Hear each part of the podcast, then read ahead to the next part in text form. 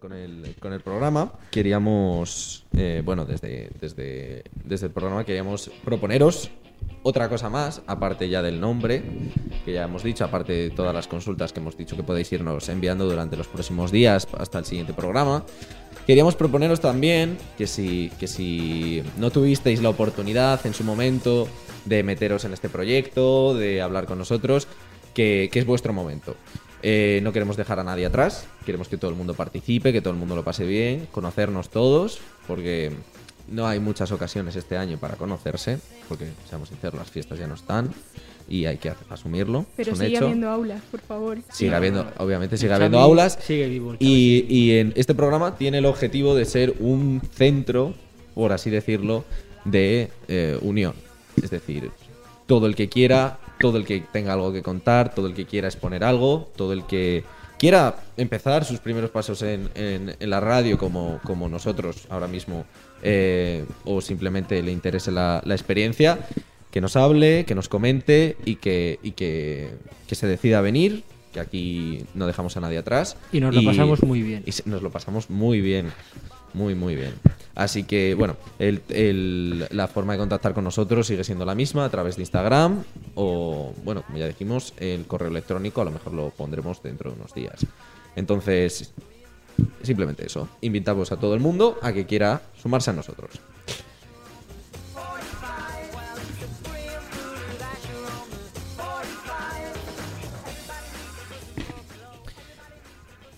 Bueno, y ahora para, para continuar con, con el programa, ya para ir terminando con este programa, con este primer programa de, de, de programa sin nombre todavía, tenemos aquí a eh, David Fernández Pascucci y Manu Pérez, que nos van a hablar de historia y movidas.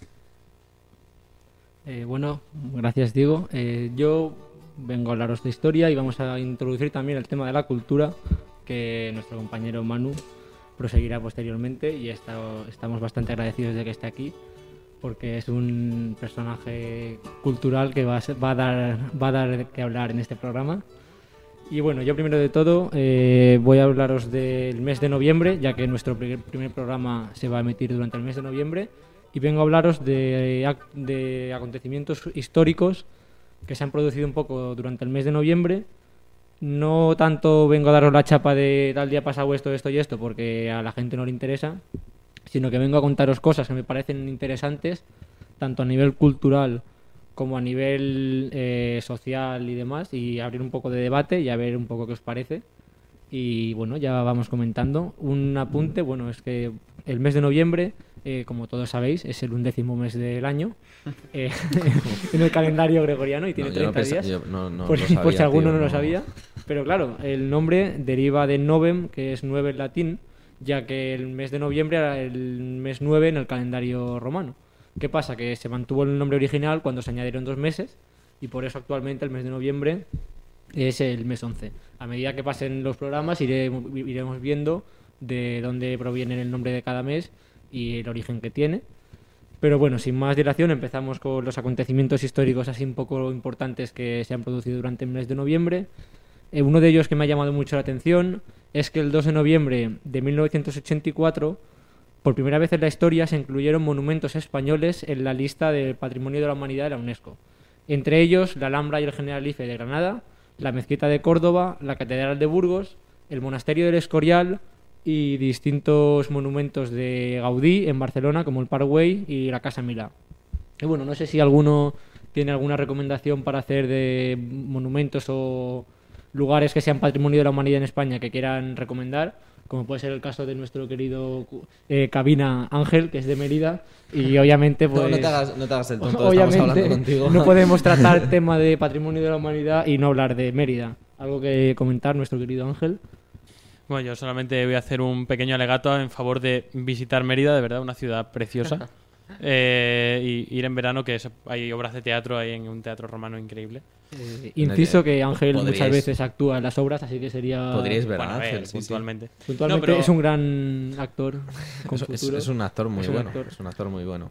Así que Es- esperemos mira, que... es tan buen actor que planifica a ver qué pezón se le va a ver. ¿El derecho o el El izquierdo.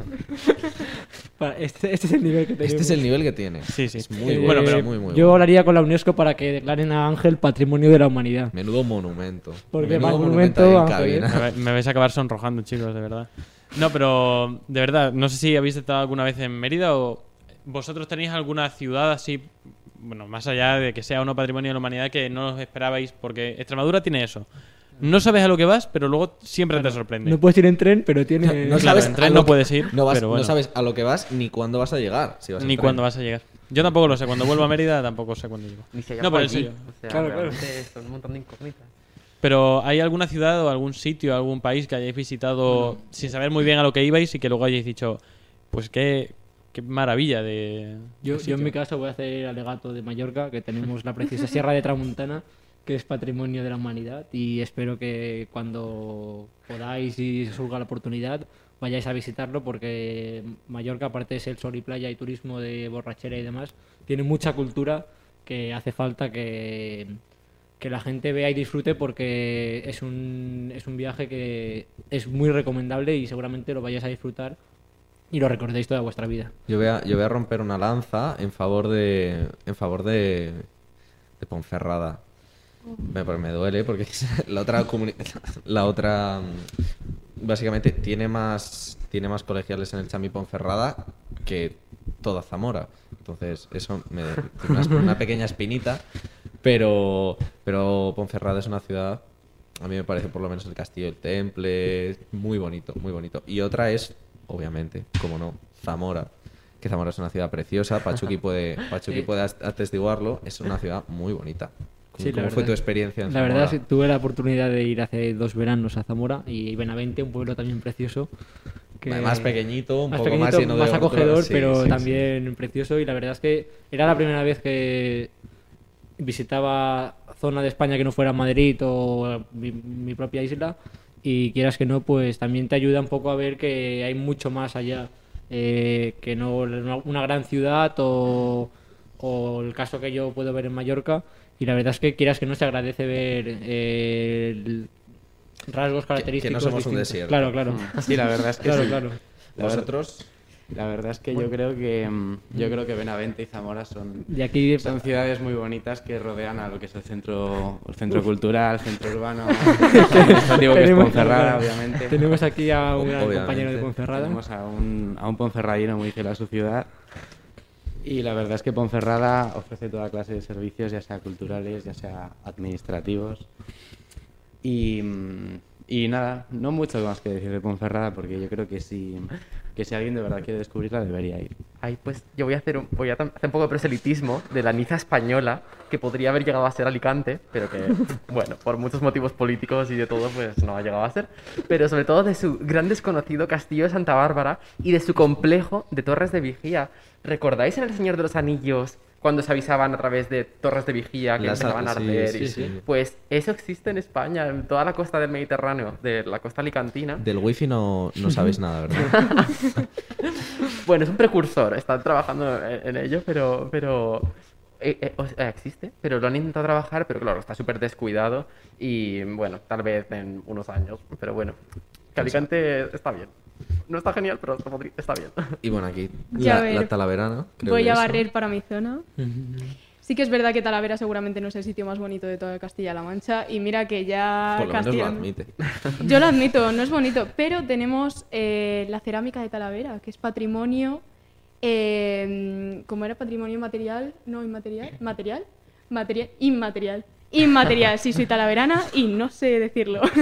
Patrimonio inmaterial de, de la humanidad que se declaró el año pasado. Y la verdad, muy orgullosa de ello y de nuestra capital de provincia, Toledo, que siempre, siempre voy a hablar mal de Toledo, pero hay una cosa que no voy a negar nunca y es que es maravilloso. De verdad tenéis que ir. Maravilloso, maravilloso. Maravilloso. Los toledanos no, pero la ciudad es preciosa. Pues hablando de cosas únicas, eh, bueno, voy a, a hablar de, de Benavente, no suelo hacerlo porque, porque no, me gusta, pero, pero tenemos la, la única iglesia románica con cinco ábsides del mundo. Es decir, somos especiales hasta para hacer mal iglesias. En Talavera tenemos el puente atirantado más grande de toda España y el segundo más grande de Europa. Joder. 40 millones de euros costó. Y en Mallorca está el castillo de planta redonda más castillo grande de Viver. del mundo. Sí, el de sí, sí. Nosotros nos gastamos un millón de euros en hacer una pasarela que se acabó derrumbando por un corrimiento de tierra. Esto fue- es increíble, es Es una que historia que si podéis Es buscarla. las corridas Es- más diablo. Nosotros nos gastamos 18.000 euros en ponerle luces a una fuente. Quedó precioso. Nosotros no teníamos dinero y, y cortamos el agua para la fuente directamente. Bueno, Bueno, también eh, como apuntes de, eh, de hace justamente el viernes que viene, el 13 de noviembre, eh, se cumplen 19 años de uno de los eh, momentos trágicos eh, ambientales en la historia de España, debido al, petrolero Prestige, que cargado con 70.000 toneladas de combustible, encalló en las costas de Finisterre y días después naufragó y se, mm, hubo un vertido de petróleo que inundó parte de, de la zona de las costas de Galicia y hubo una, una protesta y una revuelta eh, social, no solo en Galicia, sino en todo el país, eh, bajo el lema Nunca más. Y es un aspecto que creo que a nosotros nos pilló bastante pequeños. Yo sí que me acuerdo años posterior a haber hablado, haber eh, oído la noticia y demás, pero sí que es algo que marcó un poco el día a día durante esa época.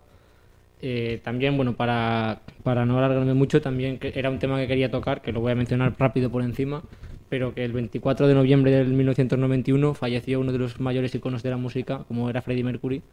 Y nada, era que quería comentar que a toda esa gente que es hater de Freddie Mercury y de Queen y dicen que están sobrevalorados, que les espero fuera para tener un debate porque, porque a, lo, a lo mejor aquí Un debate con puño. no es, el, mo- no es el momento, pero que toda esa gente, no sé, pediría que fueran al otorrino o algo porque creo que se merece el respeto que, que tenía Freddy. Y bueno, an- antes de cuatro curiosidades de celebraciones del mes de noviembre, antes de pasar a, a mi compañero Manu, más que nada, el 3 de noviembre es el Día Mundial del Sándwich. Eh, un F por el Chami, porque debido a la pandemia eh, los colegiales podíamos disfrutar de sándwiches eh, durante el desayuno ahora y ya no. ahora ya no. Eh, las circunstancias sanitarias y legales sobre todo no lo permiten. Y ahí está la frase de cuando no, no somos, no sabemos lo que tenemos hasta que no lo perdemos. Ya, en sea, este ya- caso- ya, sea un familiar o el sándwich O el sándwich efectivamente. Y bueno, también había algunos casos un poco graciosos, pero eso lo dejamos para otro día. Sí que hacer un alegato, ya que es la historia de la sección de Historia y Cultura. El 13 de noviembre es el día de las librerías. Eh, pido un aplauso para eh, las, el gran número de libreros y libreras que hay en España y que en estos momentos están intentando levantar lo que es la cultura, a pesar de que algunos se empeñan en menospreciarla y en no darle la importancia que tiene. Creo que al fin y al cabo, en momentos complicados, eh, la cultura está allí y a todo el mundo le hacía gracia al músico que sale a tocar eh, por la tarde cuatro canciones conocidas, pero no valora las 10 horas que tienen que estudiar cada día, que el- el- la implicación que tienen eh, a nivel personal y a nivel eh, de, de sacrificio. Y sí, está muy bien salir a aplaudir eh, y hacer fiesta de la música, pero creo que es algo que hay que tener en cuenta, y no solo en el ámbito de la música, sino en el ámbito todo cultural. Y para finalizar el programa, eh, comentaros que el 22 de noviembre es el Día Internacional de la Música y nuestro compañero Manu os va a deleitar con, Con con su aportación. Gracias por esta gran presentación, Pachu, que me estoy quedando, que me voy a sonrojar aquí en directo. Bueno, eh, para que no lo sepa, Manu es eh, estudiante de violín en el Centro Superior Catarina Gusca y es uno de nuestros nuevos fichajes de música y cultura. Bueno. Bueno, vengo a hablaros de- del 22 de noviembre, que es el Día Internacional del Músico. También es el día en el que se conmemora la muerte de Santa Cecilia, que es la, la patrona nuestra, de los músicos. Se dice que Santa Cecilia provenía de una familia noble de Roma y que solía hacer penitencias. Además, consagró su virginidad a Dios. Pero su padre, para variar, le obligó a casarse con un noble pagano de nombre Valeriano, al que en la misma noche de bodas la novia hace saber que se ha entregado a Dios. Finalmente se acaban casando, pero llegaron los malos tiempos en Roma para los cristianos, y estos fueron condenados a morir de formas aberrantes. En el caso de Cecilia, primero lo intentaron en las termas de su propia casa, tratando de ahogarla con el vapor sin conseguirlo. Luego llamaron a un verdugo para que le cortara la cabeza y la historia dice que este dejó caer tres veces su hacha sobre ella sin conseguirlo, con lo que huyó despavorido abandonando a la joven ensangrentada pero viva. Aunque quedó maltrecha, murió finalmente tres días después. De ahí que en algunas obras de arte se la represente ya cadáver con un tajo en su cuello, como la escultura de, de mármol de Stefano Maderno, que se encuentra en la iglesia de Santa Cecilia, en Roma, donde supuestamente reposan sus restos. Total. Que Santa Cecilia fue nombrada patrona de los músicos porque había demostrado una atracción irresistible hacia los acordes melodiosos de los instrumentos, o eso dice el Papa Gregorio XIII en 1594. Pero bueno, la Iglesia Católica conmemora el 22 de noviembre la muerte de Santa Cecilia y en muchos cuadros se la ve entre instrumentos musicales, comúnmente tocando un órgano. Bueno, finalmente vamos a, vamos a escuchar un fragmento, hablando de música, de, una de las obras dentro del panorama clásico musical más, más famosas eh, de la historia de la música española, que es el concierto de Aranjuez de- del compositor Joaquín Rodrigo. Joaquín Rodrigo nace en Sagunto, en la Comunidad Valenciana, el 22 de noviembre, mismo día de Santa Cecilia, de 1901. A los tres años de edad pierde la vista como consecuencia de una epidemia de difteria. Esta circunstancia, como más tarde afirmaría él mismo, le conduce sin duda hacia su vocación por la música inesperadamente. A temprana edad comienza sus estudios de solfeo y de violín y piano, y sus primeras composiciones tienen tanta fama que fueron estrenadas en Valencia, Madrid y París. 1927 es a París donde se mueve para estudiar, siguiendo el ejemplo de sus predecesores como de gran nombre como Albéniz, Falla o Granados o Turina.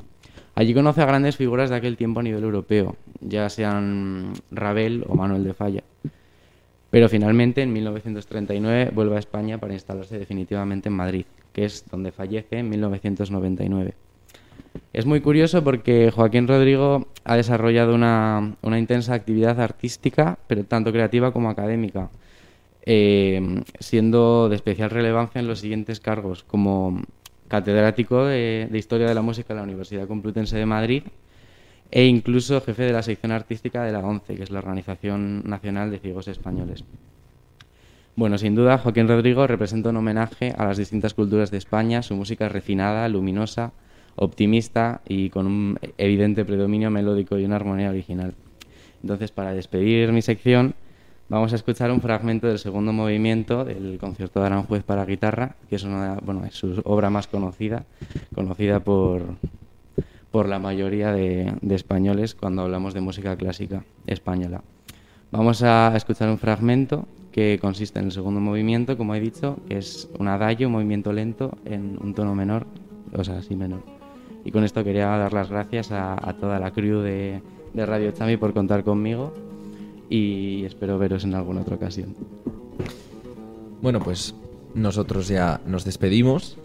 Eh, solo os dejamos los deberes de que nos escribáis si queréis, si queréis venir a hacer el programa con nosotros, si tenéis algo que contar y que nos enviéis vuestras consultas, tanto para Sonia como para nuestros amigos los médicos.